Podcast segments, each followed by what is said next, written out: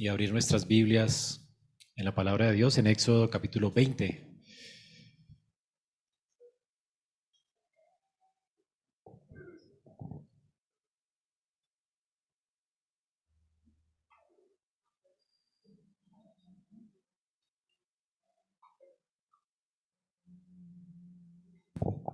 Éxodo 20.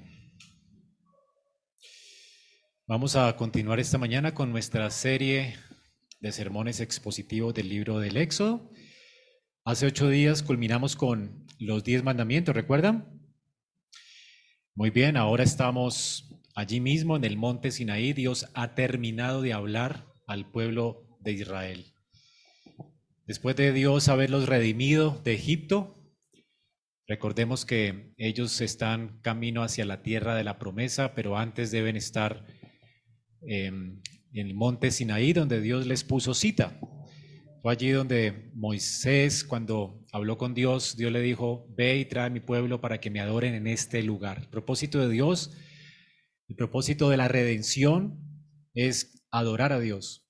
Así que Dios redime a Israel de Egipto y el propósito es llevarles a su monte santo para que adoren allí en la hermosura de su santidad. Ahora Israel, una vez redimido, se ha convertido en el tesoro especial de Dios. Ellos son el especial tesoro de Dios, su pueblo redimido, el pueblo que Él ha amado. Y mientras ellos están adorando al Señor aquí en el monte Sinaí, tenemos que el Señor comienza a hablar las diez palabras, los diez mandamientos. Mientras habla, por supuesto, veremos cómo el Señor allí está tronando desde el monte.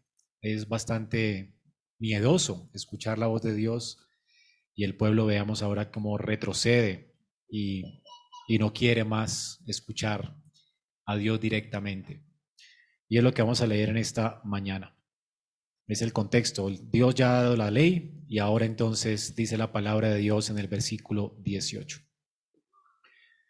Todo el pueblo percibía los truenos y relámpagos, el sonido de la trompeta el monte humeaba. Cuando el pueblo vio aquello, temblaron y se mantuvieron a distancia. Entonces dijeron a Moisés, habla tú con nosotros y escucharemos. Pero no hable Dios con nosotros, no sea que muramos. Moisés respondió al pueblo, no teman, porque Dios ha venido para ponerlos a prueba y para que su temor permanezca en ustedes y para que no pequen. El pueblo se mantuvo a distancia mientras Moisés se acercaba en la densa nube donde estaba Dios, es palabra de Dios. Perdón, yo acomodo esto.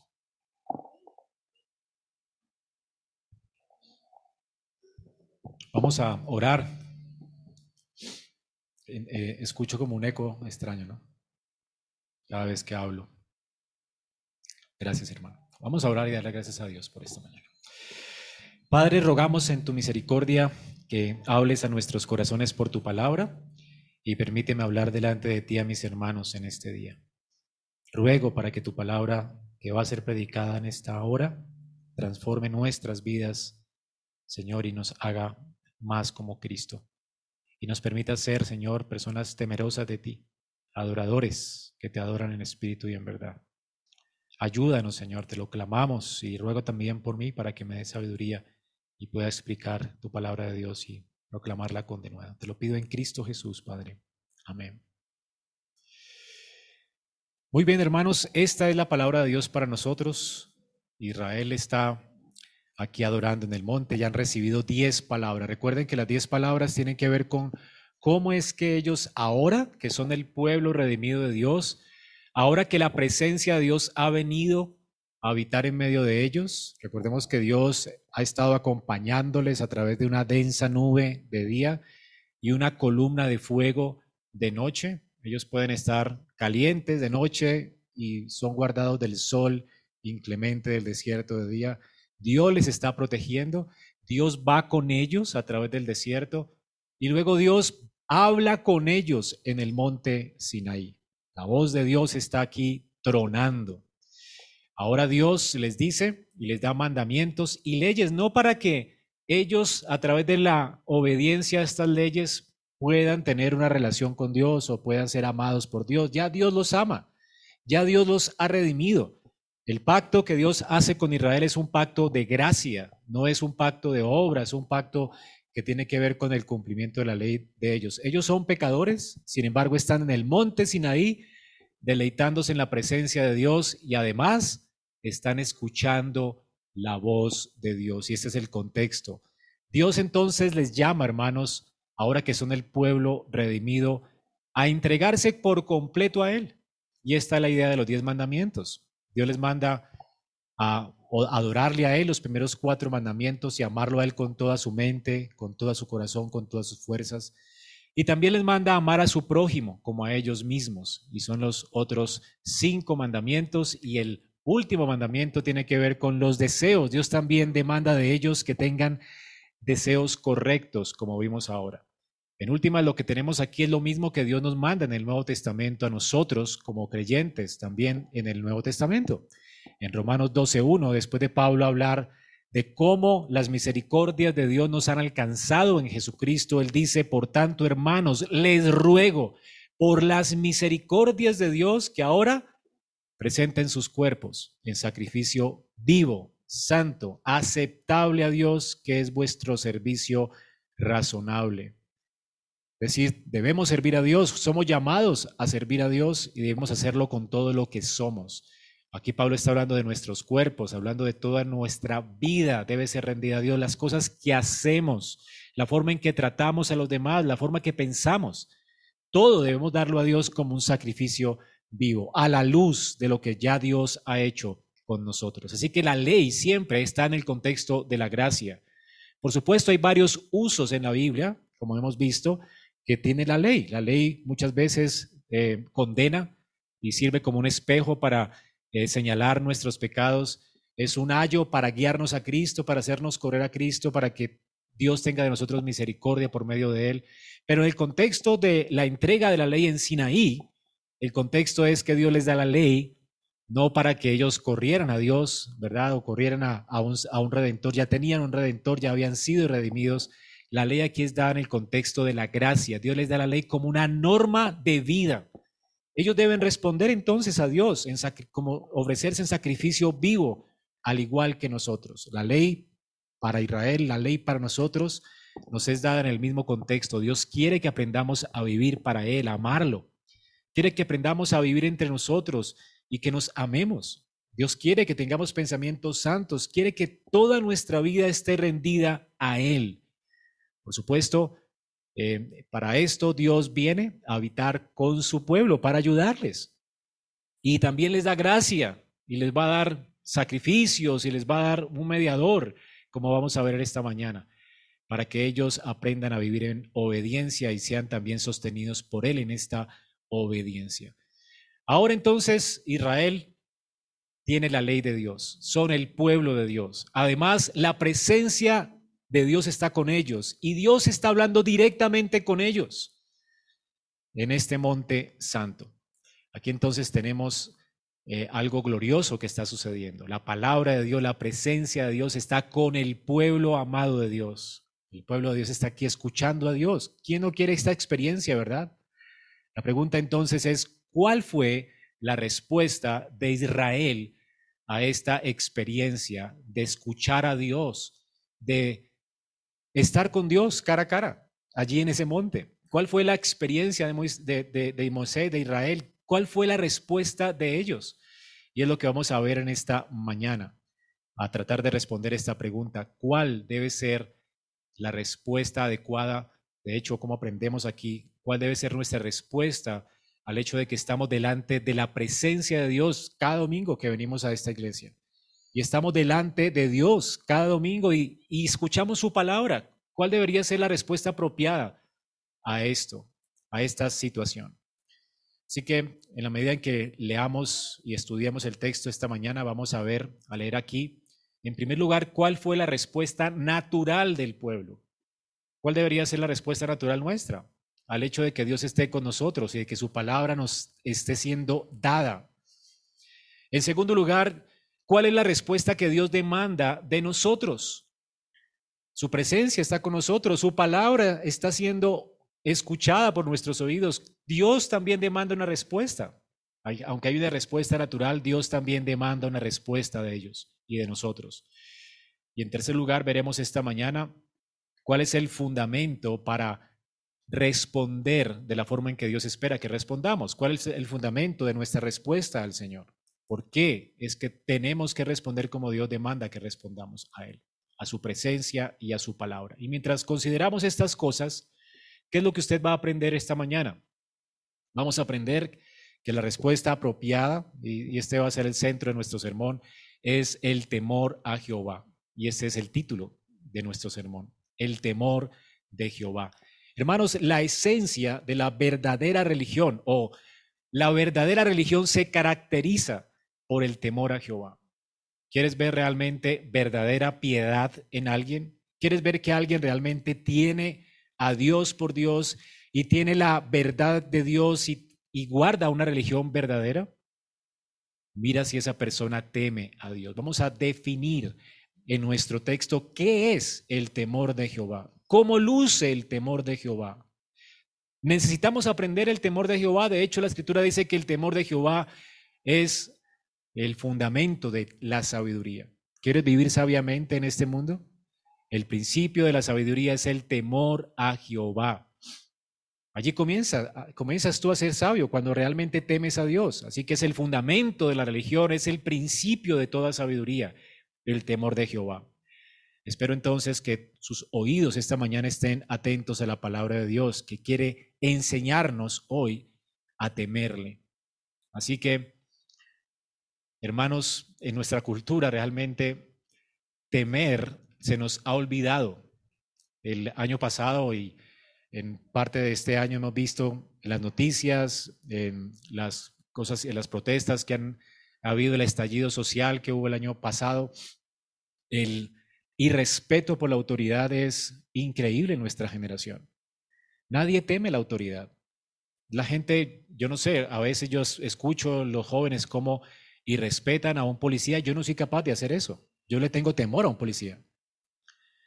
Eh, cuando los, una vez trabajé en un colegio por un año Recuerdo que la forma en que los muchachos tratan a los profesores era horrible. Yo no, que, yo no quería trabajar ni quiero que mi hija estudie en un colegio por esa misma razón. No hay temor. Yo no podría haber tratado a mis maestros así. Yo le tenía temor a mis maestros. Yo no podría haber hecho nunca eso. Y vaya, si un profesor haga algo, lo demandan, ¿verdad? Los mismos padres lo demandan. Hace poco estuve en una reunión de padres, estábamos viendo algo con nuestra hija y nos convocaron a los padres de un curso que hicimos con ella y de repente todos los padres estaban quejándose de que le tienen miedo a sus hijos. Todo está al revés, todo está patas arriba en nuestra, en nuestra sociedad. Y con urgencia necesitamos enseñar a nuestros hijos lo que es el temor y principalmente el temor a Dios. Hermanos, no podríamos vivir nuestra vida sin temor de Dios. Y cuando la gente no teme a Dios realmente, cuando las cosas están patas arriba como hoy, lo, las vemos, lo que nos espera no es nada bueno. La ira de Dios va a venir sobre esta nación, seguramente no va a ser nada bueno. Y, necesitamos como iglesia entender el temor de Dios y criar a nuestros hijos en el temor del Señor. Así que espero que entienda esto, hermano, y escuche la palabra de Dios esta mañana. En el versículo 19, 17 al 19, Moisés está retomando la escena que leímos ahora. Dice que todo el pueblo percibía los truenos, relámpagos, el sonido de la trompeta y el monte que humeaba. Y eso está en el Éxodo 19. Lo que hace Moisés es retomar. Ya hemos visto la ley Ahora él retoma la escena. ¿Qué está pasando aquí para que no se nos olvide lo que está sucediendo? Dios está hablando, su presencia está allí, pero no es cualquier cosa. Lo que está pasando aquí es algo extraordinario. Dice que Moisés sacó al pueblo del campamento y fueron al encuentro de Dios. Dios va a ser su morada en ese monte santo. Y la gente se quedó al pie del monte. ¿Recuerdan? Después vamos a ver el tabernáculo y el templo y tenía ese tabernáculo y ese templo, lugares donde la gente podía acercarse, un lugar donde solamente el sacerdote podía ir, el lugar santísimo. había un lugar santo donde podían ofrecer holocaustos y incienso aromático, y había un patio donde se podían hacer sacrificios. Hasta allí podía llegar la gente, pero solamente a través de un mediador podían ir al lugar santísimo. Bueno, aquí tenemos en el monte Sinaí una visión de lo que va a ser el templo de Dios o el tabernáculo de Moisés y, de lo que es el templo de Dios eh, que leímos ahorita en la lectura pública de la palabra en Hebreos. Así que para entrar a la presencia de Dios era necesario un mediador. Así que el pueblo solamente podía estar en la presencia de Dios, pero a la distancia. Dios les pone un límite. Pero todos querían estar allí. Eh, dice que todo el monte Sinaí humeaba. Imagínense esto, porque el Señor había descendido sobre él en fuego. ¿Recuerdan la forma en que apareció Dios a Abraham como una antorcha que humeaba? Era la forma en que Dios aparecía en el Antiguo Testamento. ¿Recuerda la forma en que Dios apareció a Moisés allí mismo? Como una zarza ardiente que humeaba, fuego, ¿verdad? Que no se consume. Esto es una figura increíble de lo que es Dios, autosuficiente. Él no necesita combustible para incendiarse. Así que está este monte incendiado en fuego como un horno, ¿verdad? Y dice aquí que el humo subía como el humo de un horno y todo el monte se estremecía con violencia. Esta, este monte estaba temblando. Bueno, al, al, comienzo todo Israel quería venir como lo, cual, cuando alguien va a ver algo que le atrae, ¿verdad? Todos estaban atraídos porque es increíble acercarse a Dios. ¿Quién no quiere tener una experiencia con Dios? Israel emocionado se acerca al monte y cuando esto comienza a temblar, cuando el monte se incendia y comienza a arder, ellos también comienzan a temblar junto con el monte. Lo que sucede aquí es que todo el pueblo, al percibir, dice aquí después en el versículo 18 del capítulo 20, al percibir los truenos, los relámpagos, noten cómo Moisés retoma esto, al, escuchar el sonido de la trompeta, porque así eh, hablaba Dios como un sonido de trompeta, y el monte que humeaba. Cuando el pueblo vio esto, ¿qué dice? Temblaron. Así que aquí no, está, no solamente el, el monte se estaba estremeciendo por la presencia de Dios, sino también ellos estaban estremecidos. De hecho, ya no querían estar allí. Dice aquí el texto que ellos se mantuvieron distantes o a la distancia. Ahora, esto nos lleva a considerar nuestro primer punto. ¿Cuál es la reacción natural del pueblo a la presencia gloriosa de Dios? ¿Cuál es la reacción natural del pueblo al escuchar la palabra de Dios que tronaba desde el monte? Temor, miedo. De hecho, no cualquier miedo, es terror. Ellos no quieren escuchar más esto. Están aterrorizados después de escuchar las diez palabras. Y no es porque fueran los diez mandamientos, no es porque fueran difíciles de cumplir, no es por el temor de cumplir esta ley, no, porque de hecho ya estaban siendo acercados a Dios. Algunos comentaristas dicen que estaban temblando por la ley. No es por Dios, por su presencia, por su voz tronante. Hermanos, esto es increíble. Ellos, ni ellos son pecadores, habían estado quejándose todo el tiempo. Ellos no temen a Dios por causa de que entienden que la ley es difícil de cumplir. Ellos nunca la han cumplido, pero están delante de Dios. Dios los ha aceptado en su mesa. Van a comer con Dios en este monte, como nosotros lo haremos esta mañana. Y sin embargo, ellos están con terror. Esta es la situación aquí.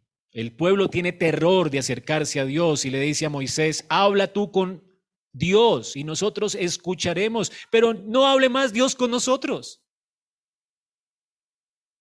¿Ve el terror del pueblo? No quieren escuchar más a Dios. Al comienzo querían, ahora ya no. Esto no es tan bonito. He escuchado personas que dicen, oye, tuve un encuentro con Dios tan dulce. Estoy hablando todos los días con Dios y me tomo un café con Él y es tan increíble mi encuentro con Dios. A veces escuchan ese tipo de expresiones. Hay gente que hasta dice que haber, haber visto a Dios y su vida sigue igual. ¿Sabes? La reacción natural de todos, todos los hombres en la Biblia es terror cuando se encuentran con Dios personalmente. Terror. Esto fue lo que sintió Adán y Eva después del pecado. La escritura nos dice en Génesis 3, del 8 al 10, oyeron al Señor que se paseaba en el huerto al fresco del día. Aquí la palabra de Dios literalmente está recreando la escena del Sinaí. No es que se paseaba como un, un vientico suave, ¿verdad? No, es que estaba temblando el jardín de Edén. Es que la presencia de Dios para Adán ahora y Eva era amenazante. Lo que sintió Adán al escuchar que Dios estaba allí, que su presencia estaba allí, fue terrorífico, al punto de que él se escondió. Dice entonces el hombre y su mujer se escondieron de la presencia del Señor, como si pudieran, ¿no? Y se escondieron entre los árboles del huerto. Pero el Señor le dijo al hombre, ¿dónde estás? Y pues, Adán estaba con sus rodillas temblando. Y él respondió, te oí en el huerto y tuve terror, miedo porque estaba desnudo y me escondí. Adán, después del pecado, lo único que siente delante de Dios es terror. No quiere venir delante de Dios. Luego, en Génesis 15, lees cómo Dios hace su aparición a Abraham. Antes, Abraham había escuchado la voz de Dios, pero nunca Dios se le había aparecido hasta ahora. La escritura nos dice que Dios hace pacto con Abraham aquí en, Génesis 15. De repente una antorcha de humo y de fuego pasa por animales divididos que Abraham había sacrificado a Dios. Él prepara un sacrificio, un holocausto, y va a, va a entrar en pacto con Dios. Y cuando él ve esta antorcha de humo, de, de fuego, pasar por en medio de los animales divididos, dice que un terror vino sobre Abraham el terror de una gran oscuridad, dice, vino sobre Abraham y, este hombre estaba literalmente temblando. Luego tenemos en jueces 3.6 la mujer de Manoa, cuando el ángel de Jehová le apareció, la escritura nos dice que esta mujer estaba aterrorizada. Tenemos la misma experiencia en Isaías 6. Isaías 6, de hecho, ve a Dios y Dios aparece en visión delante de Isaías. Y él ve la santidad de Dios y ni siquiera puede ver a Dios, ve solamente las faldas, del, las faldas de él que llenan el templo. Las faldas en ese tiempo era la gloria real de un rey. Mientras más faldas y bordes tenía un rey, más glorioso era. Y lo único que Isaías puede ver en el templo son los bordes del manto de Jehová, que era increíblemente glorioso. Y este hombre comienza a temblar y lo único que puede decir es, maldito, maldito, maldito, soy maldito, tengo que morir. Es esto la reacción natural de cualquiera de nosotros si Dios se le aparece. Lo único que entendemos que merecemos delante de Él es todas sus maldiciones. No hay forma de escapar de esto. Cualquier pecador que tenga un encuentro personal, que diga haber tenido un encuentro personal con Dios, lo único que siente es terror por causa de la santidad de Dios. Somos pecadores. Y cuando alguien se encuentra con Dios, lo único que sabe que merece es la ira y el infierno. Esto es lo que Isaías dijo acerca de él. Maldito, ay de mí. La palabra ay son aquellas palabras con las que comenzaban las maldiciones de Dios sobre el pueblo, los ayes. Ay de mí que soy maldito. Fue el terror, el mismo terror que sintió Pedro cuando estaba en la barca. Jesús le dice, echa las redes. Cuando Pedro supo que quien estaba delante de él era Jehová, hecho hombre. Este hombre, sus rodillas temblaron y dijo, Señor, apártate de mí porque soy maldito, soy un pecador. No soy digno de que estés en mi barca. Qué terror estar delante de ti. Y todos los demás, sus rodillas temblaron y tuvieron terror.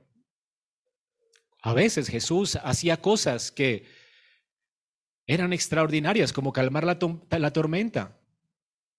¿A qué persona le obedece la tormenta? En medio de una tormenta estaban los apóstoles, ¿de acuerdan? Y de repente estaban aterrorizados por la tormenta, pero de repente Jesús se levanta y dice, ¿por qué están asustados por la tormenta? Y él dice, mar, aquietate. Y el mar, ¡pum!, de una vez se aquieta. Y ellos sintieron más terror de Jesús que la tormenta. Freud dice que el hombre ha creado a Dios para calmar su corazón, para estar quieto, que es como una forma en que nosotros podemos estar más seguros sabiendo que existe un Dios y como estar más tranquilos. Para calmar nuestros miedos, entonces inventamos un Dios. ¿Sabes qué? El Dios de la Biblia, el Dios real, el que existe, el verdadero, con el que seguramente Freud ya se ha encontrado hoy. Este Dios es terrorífico, es peor que si te encontraras con un terremoto. Es peor que un tsunami. Si tú piensas que acercarte a Dios va a calmar tus terrores, los va a aumentar mucho más a causa de nuestros pecados. Esto es lo que siente un hombre naturalmente en la presencia de Dios. Noten las, la respuesta natural de Israel. ¿Habla tú con nosotros? Ellos no soportaban oír más a Dios. Habla tú con nosotros. No queremos que Dios hable directamente con nosotros. Han visto la santidad de Dios y han visto ahora la necesidad que tienen de un mediador. Ellos querían estar allí, pero ahora no querían estar allí. Y ahora sienten la necesidad de que alguien medie por ellos. De hecho, por fin se logra algo aquí. ¿Recuerdan que unos días atrás estas personas estaban quejándose de Moisés? ¿Por qué nos trajiste acá? Y siempre como que no le reconocían como el mediador que Dios había escogido. Dios le había escogido a, Moisés como mediador de Israel. Él iba a ser el mediador de Israel. Un mediador temporal, por supuesto. Por eso él ponía un velo cuando bajaba y descendía de la presencia de Dios, temporal, para que Israel no pusiera sus ojos en él como alguien que va a ser un mediador eterno. Era un mediador temporal hasta que Cristo viniera. Era una sombra de Cristo, un tipo de Cristo. Israel tenía que ver entonces a Moisés como un mediador temporal hasta la venida del Salvador, el Mesías que Dios había prometido a Abraham.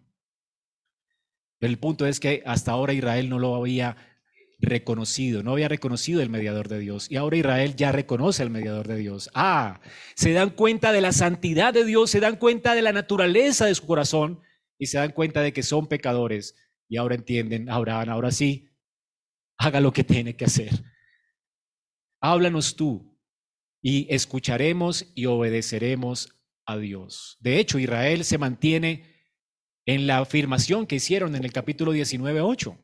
Todo el pueblo respondió a una, dijeron, haremos todo lo que el Señor ha dicho.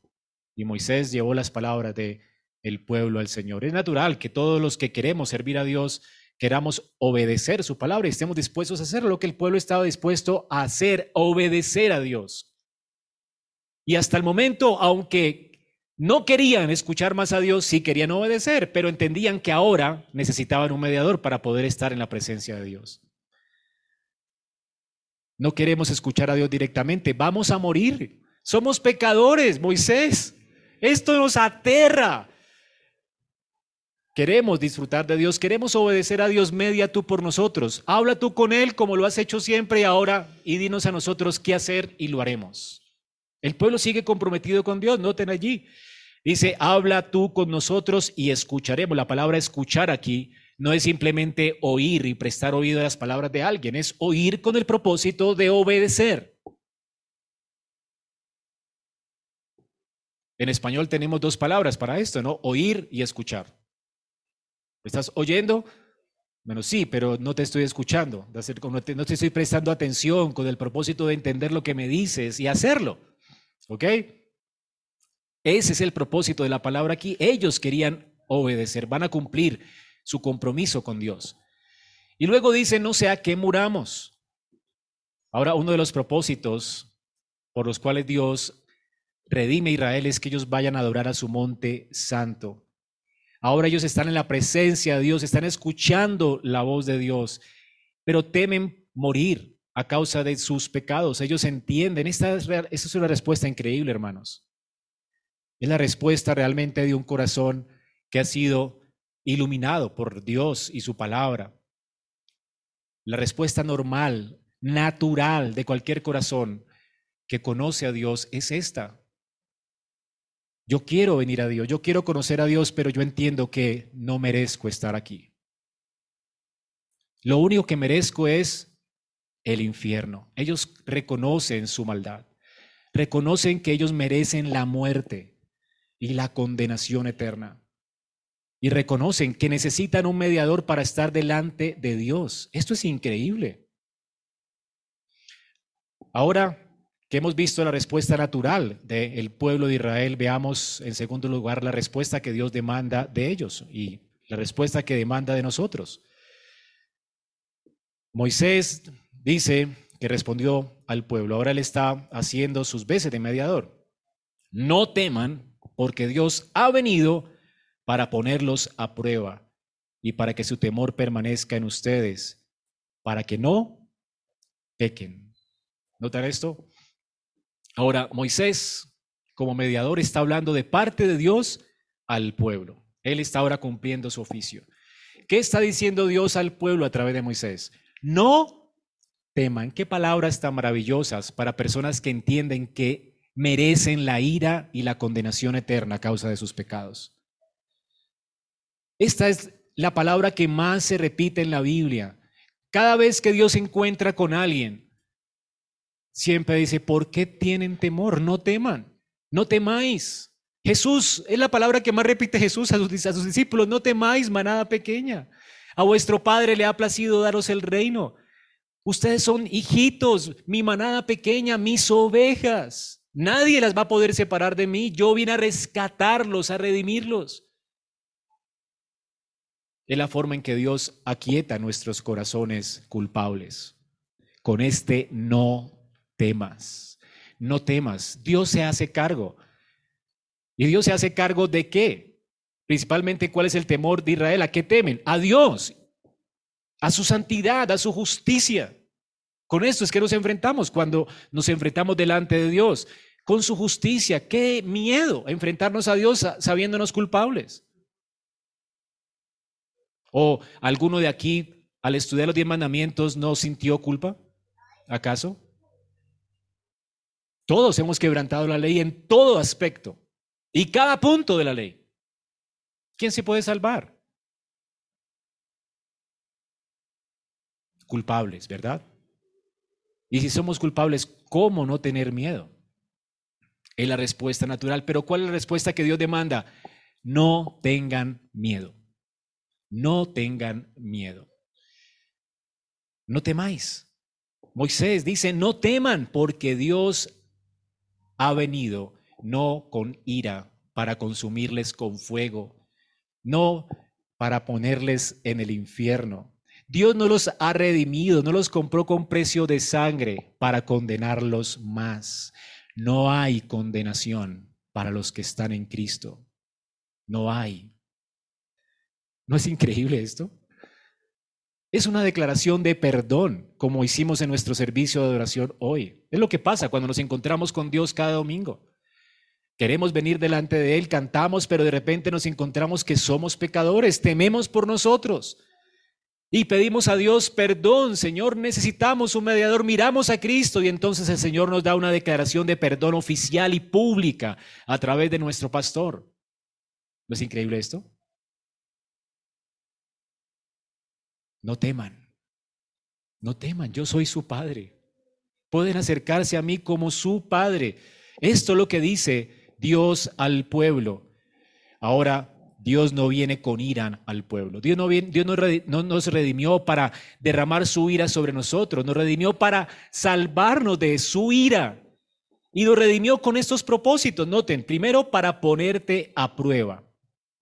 Dice, yo no, es, yo no vine aquí, no estoy haciendo morada en medio de ustedes para matarlos, sino para ponerlos a prueba. No tienen que temer, no van a morir. La razón por la que están delante de mí, la razón por la que están viendo fuego en el monte, la razón por la cual les estoy mostrando mi santidad es para probarlos. Algunos comentaristas dicen, si ven Dios les está poniendo a prueba a ver si obedecen o no su ley. Bueno, no tienen tiempo para obedecer. Y ya están siendo probados, de hecho están pasando la prueba. ¿Cuál es la prueba aquí? Y para que entiendas un poco mejor la prueba, vamos a Marcos 7, 34. Aquí hay una mujer que es probada por Jesús. ¿Cuál es la prueba que Dios le está haciendo al pueblo de Israel? Dice Marcos 7, 24. Levantándose de allí, Jesús se fue a la región de Tiro y entrando en una casa, no quería que nadie lo supiera, pero no pudo pasar inadvertido, sino que enseguida, al, al oír hablar de él, una mujer cuya hijita tenía un espíritu inmundo, fue y se postró a sus pies. La mujer era gentil, es decir, no era parte del pueblo de Israel. Era sirofenicia de nacimiento, no era judía, pues. Y le rogaba que echara el demonio fuera de su hija. Ella ya había visto que Jesús echaba fuera demonios. Jesús, por favor, echa fuera el demonio de mi hija. Y Jesús le decía, deja primero, dije, deja que primero los hijos se sacien, pues no está bien tomar el pan de los hijos y echarlo a los perrillos. La palabra perro era normalmente usada para referirse a los gentiles. Los perros eran animales inmundos para Israel. Eran personas que no han sido consagradas por Dios, que no pertenecían al pueblo de Dios, estaban fuera del pueblo de Israel. Y lo que estaba diciendo Jesús es, tú no eres parte del pueblo de Israel. Dios ha tenido misericordia de un pueblo. Y tú eres gentil. Y no está bien que yo le dé las bendiciones de mis hijos, se las dé a un gentil. No está bien. Es decir, lo que le está diciendo esa señora, ¿sabes lo que tú mereces, señora? Esta señora lo tiene claro, ¿verdad? No está reclamando sus derechos. Ella dice, soy un perro, soy un, una gentil. No merezco ser salva por Dios. No merezco que tú hagas esta misericordia con mi hija. Me aterra ver personas que reclaman sus derechos hacia Dios. Yo tengo derecho a una mejor casa. Yo tengo derecho a vivir dignamente. ¿Sabes a qué tienes derecho? Al infierno. Es lo que el Señor le está diciendo a esta mujer sirofenicia. Eres un perro. ¿Entiendes que eres un perro? Esto es una prueba brutal, ¿verdad? ¿Qué hubieras hecho con esta prueba? Me dijo perro. ¿Eh? Llaga podrida, una persona completamente, ¿verdad? Mala. Es lo que me está diciendo, que Dios no puede extender su bendición, no tengo derecho a la bendición de Dios. Es lo que le está diciendo Jesús. Y esta señora se hubiera ido indignada, ¿verdad? Pero ya Dios estaba trabajando en su corazón y pasó la prueba que pasó Israel. Noten cómo pasó la prueba. Señor, es cierto, soy un perrillo. Yo no merezco comer a tu mesa, no merezco sentarme a tu mesa. ¿Cómo es posible que me llames a tener comunión contigo a tu mesa? No merezco sino el infierno, Señor. Pero, pero quiero, Señor. Aún los perritos comen de la mesa de sus amos. Yo quiero estar allí.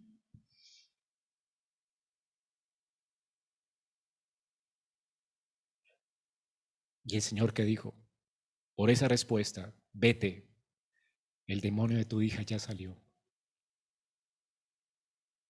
Y cuando ella volvió a su casa, dice que encontró a su hija acostada en la cama y el demonio había salido. Y el Señor después comenta esto, la increíble fe de esta mujer.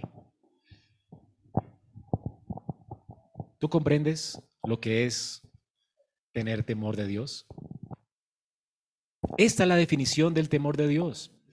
Esta mujer reconoce que no tiene derecho de recibir absolutamente nada de Dios, que merece su ira, su, su condenación y que merece el infierno, pero también quiere estar con Dios.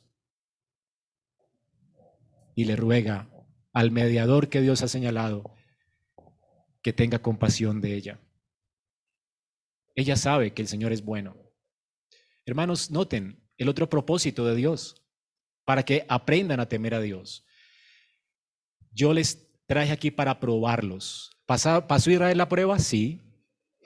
¿Verdad? Esta es la prueba, no que cumplieran la ley para poder relacionarse con Dios, sino que supieran lo indignos que eran para relacionarse con Dios. Esta es la prueba. ¿Pasaron la prueba? Sí. Estaban temiendo y rogaron por un mediador. Los traje aquí para probarlos. Y luego, ahora que temen a Dios, dice, y los traje aquí para que mi temor permanezca en ustedes, de manera que no pequen. Esta es la idea aquí. Ese es el temor de Dios, sabernos indignos, delante de Él, merecedores de la condenación del infierno, pero al tiempo desear y anhelar querer estar allí para vivir para Él y vivir en, en obediencia. Entonces, por un lado está el temor de ser consumidos, por otro lado está la fe de saber que Dios es bueno y que nos acepta por su gracia en su presencia en Cristo y que podemos vivir para su gloria y para Él y deleitarnos en Él, para no pecar contra Él. Para esto, hermanos amados, Dios nos llama. Es esencial entonces que definamos el temor de Dios esta mañana para que usted salga de aquí entendiendo qué es el temor de Jehová. Es esto. Una persona que teme a Jehová, en primer lugar, reconoce que no tiene derecho de estar en la presencia de Dios, no tiene derecho a recibir su palabra, ni su consejo, ni su dirección. Nadie tiene derecho a la Biblia. ¿Tú crees que tiene derecho a la Biblia? Es que todo el mundo tiene derecho a recibir la Biblia. Todo el mundo tiene derecho a ir al cielo. No tienes ningún derecho. El único derecho del hombre es ir al infierno. Y el temor de Dios reconoce que ese es tu derecho. ¿Reconoces que ese es tu derecho? Ahora, eso es el principio de la sabiduría. Reconocer que somos completamente indignos delante de la presencia de Dios a causa de nuestros pecados. Y en segundo lugar, saber que aunque no tenemos por qué estar delante de Dios, anhelar con todo nuestro corazón acercarnos a Él para tener de Él vida y vivir para su gloria. Esto es temor de Dios. No queremos acercarnos, nos da terror por el pecado, pero entendemos que Él es bueno y que ha extendido su misericordia hacia nosotros en Cristo y que nos ha dado un mediador más alto, mayor que Moisés, a Cristo nuestro Señor, quien obedeció por nosotros y murió por nuestros pecados para que nos acerquemos confiadamente al trono de la gracia y recibamos entonces gracia para el oportuno socorro. Esto es temor de Dios. Me encanta cómo lo ilustra C.S. Lewis en su libro La bruja y el ropero. Les voy a leer un pedacito del guion. Allí están el castor, Lucía, y entonces dice, entenderán todo cuando lo vean, dice el castor. Y Lucía dice, ¿lo veremos? Vamos a ver a Aslan. Aslan es el león, ¿verdad? Que prefigura a Cristo. Para esto te traje aquí, hija de Eva. Los voy a guiar hasta el lugar donde se encuentra él.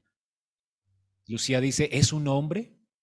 ¿Adlan un hombre? exclamó el castor con voz severa. Ciertamente no. Ya les dije que es el rey del bosque, el hijo del gran emperador más allá de los mares. ¿No saben quién es el rey de los animales? Aslan es un león, el león, el gran león. Oh, exclamó Susana. Pensé que era un hombre. ¿Y, él, ¿Y se puede confiar en él? Creo que me sentiré bastante asustada, nerviosa de conocer un león así será, querida, le dijo la castora. Eso es normal. Si hay alguien que pueda presentarse ante Aslan sin que le tiemblen sus rodillas, o es el más valiente que nadie ha visto en el mundo, o es un tonto. Entonces es peligroso, dijo Lucía. ¿Peligroso? dijo el castor. ¿No oyeron lo que dijo la señora castora? ¿Quién ha dicho algo de peligro? Por supuesto que es peligroso pero es bueno. Les aseguro, Él es el Rey.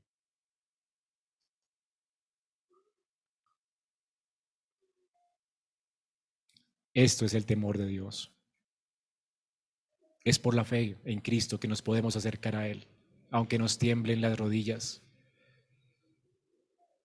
Es por la confianza de que Él ha levantado un mediador entre nosotros y Él. Nos ha dado un mediador para protegernos de Él mismo. Dios no nos salva del infierno. El infierno realmente es la presencia de Dios misma con toda su indignación, con toda su ira por toda la eternidad. Dios no nos salva de un lugar, nos salva de Él mismo. Y nos salva de Él mismo ofreciéndonos a Cristo. Cristo vino a este mundo a ofrecer a Dios la obediencia que nunca le dimos a Dios y a llevar sobre la cruz del Calvario a beber la copa de la ira y la condenación que merecían nuestros pecados. Para que tú sin terror, sin este temor de ser consumido, puedas acercarte a Él con temor y reverencia, porque Dios es fuego consumidor. Claro que tenemos que tener miedo, pero no tanto al punto de no acercarnos por la fe en Cristo a Él y decirle, Abba, Padre.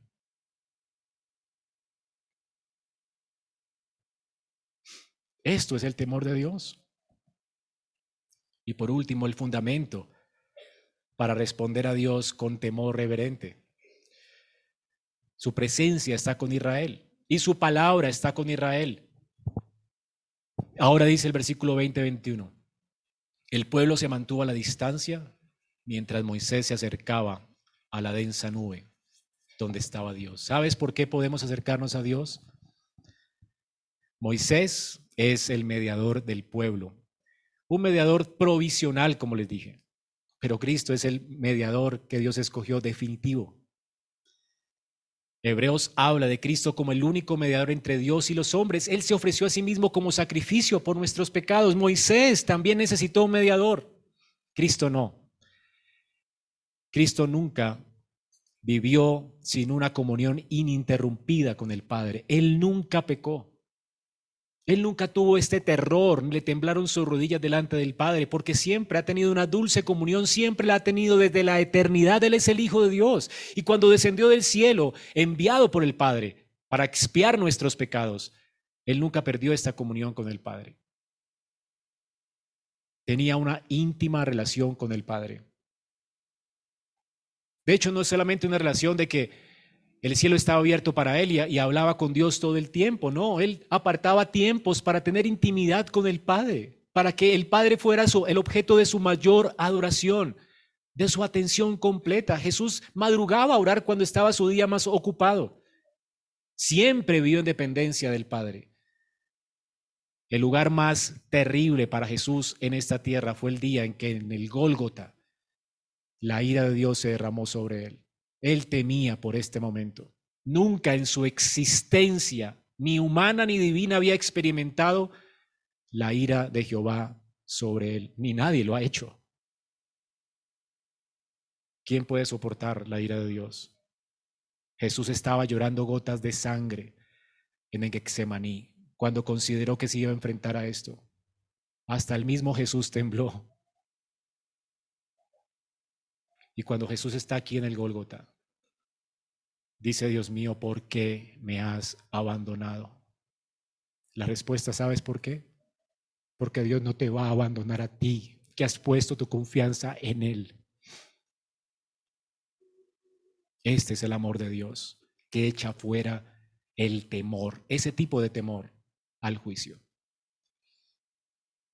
El amor de Dios echa fuera ese temor para que nosotros con reverencia y temor reverente podamos venir a Él y servirle en obediencia. Ahora que entiendes el temor de Dios, tienes que saber, si tú no lo conoces, que necesitas hoy a Cristo, como Israel necesitó a Moisés. Y si le conoces, puedes dar gracias a Dios, porque hoy eres invitado a la mesa del Señor. Y si no le conoces, puedes venir a Cristo hoy. Hoy Cristo puede perdonar tus pecados. Y la Biblia dice que el que está en Cristo no vendrá a condenación jamás, pasará de muerte a vida. Amado, la presencia de Dios está en este lugar. Y muchos no tiemblan. Y aunque no tiembles hoy y te vayas de aquí igual con tu corazón endurecido, tienes que saber que un día tus rodillas sí van a temblar. Cuando el Señor aparezca en gloria, ese día será el lloro y el crujir de dientes. ¿Has visto a alguien asustado cómo le crujen los dientes? ¿Sabes el terror que vas a experimentar por la eternidad al enfrentar su juicio? Y este, este chasquido de dientes va a ser por la eternidad. Pero hoy puedes rogar a Dios que abra tus ojos para contemplar su santidad, para que temas hoy, no ese día para que Él te redima y te salve hoy en Cristo y puedas tener esperanza de tener comunión con Cristo y sentarse con Dios un día a la mesa. ¿Qué es lo que vamos a celebrar esta mañana? Y si tú has confiado en Cristo, alégrate, porque es por tu confianza en Él que un día será recibido en la mesa, en las bodas del Cordero. Esto es lo que prefigura esta mesa del Señor. El Señor nos ha invitado para estar con Él por causa del sacrificio de Cristo. Alégrate, porque tú, pecador, tienes esperanza de vida eterna, no porque es un derecho tuyo, sino porque a Dios le ha placido tener misericordia de quien Él quiere tener misericordia. Así que si vas a venir a adorar al Señor en ocho días, que sea con más reverencia, temor, con más ganas y que te apartes del pecado. Porque el temor lo que hace es hacernos apartar del pecado. No queremos el horrendo y juicio de Dios sobre nuestras vidas. El temor y el amor son como dos carriles para un tren. Nos mantienen alineados para vivir para la gloria de Dios. Que eso suceda con cada uno de nosotros esta mañana. Vamos a orar. Señor, gracias por tu palabra y por enseñarnos el temor de Jehová. Gracias por hoy, Señor, recordarnos que tenemos un mediador.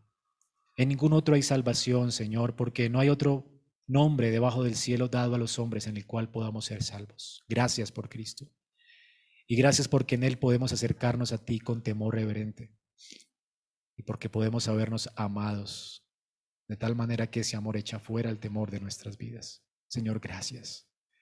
Gracias por amarnos, por derramar tu gracia sobre nosotros.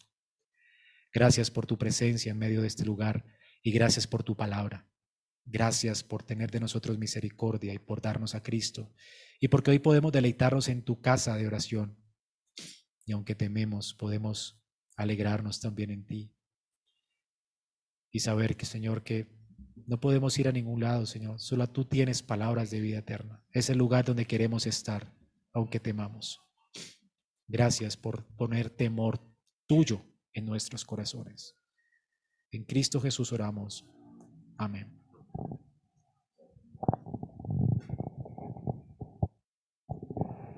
Vamos a orar por nuestras ofrendas mientras preparamos nuestros corazones para el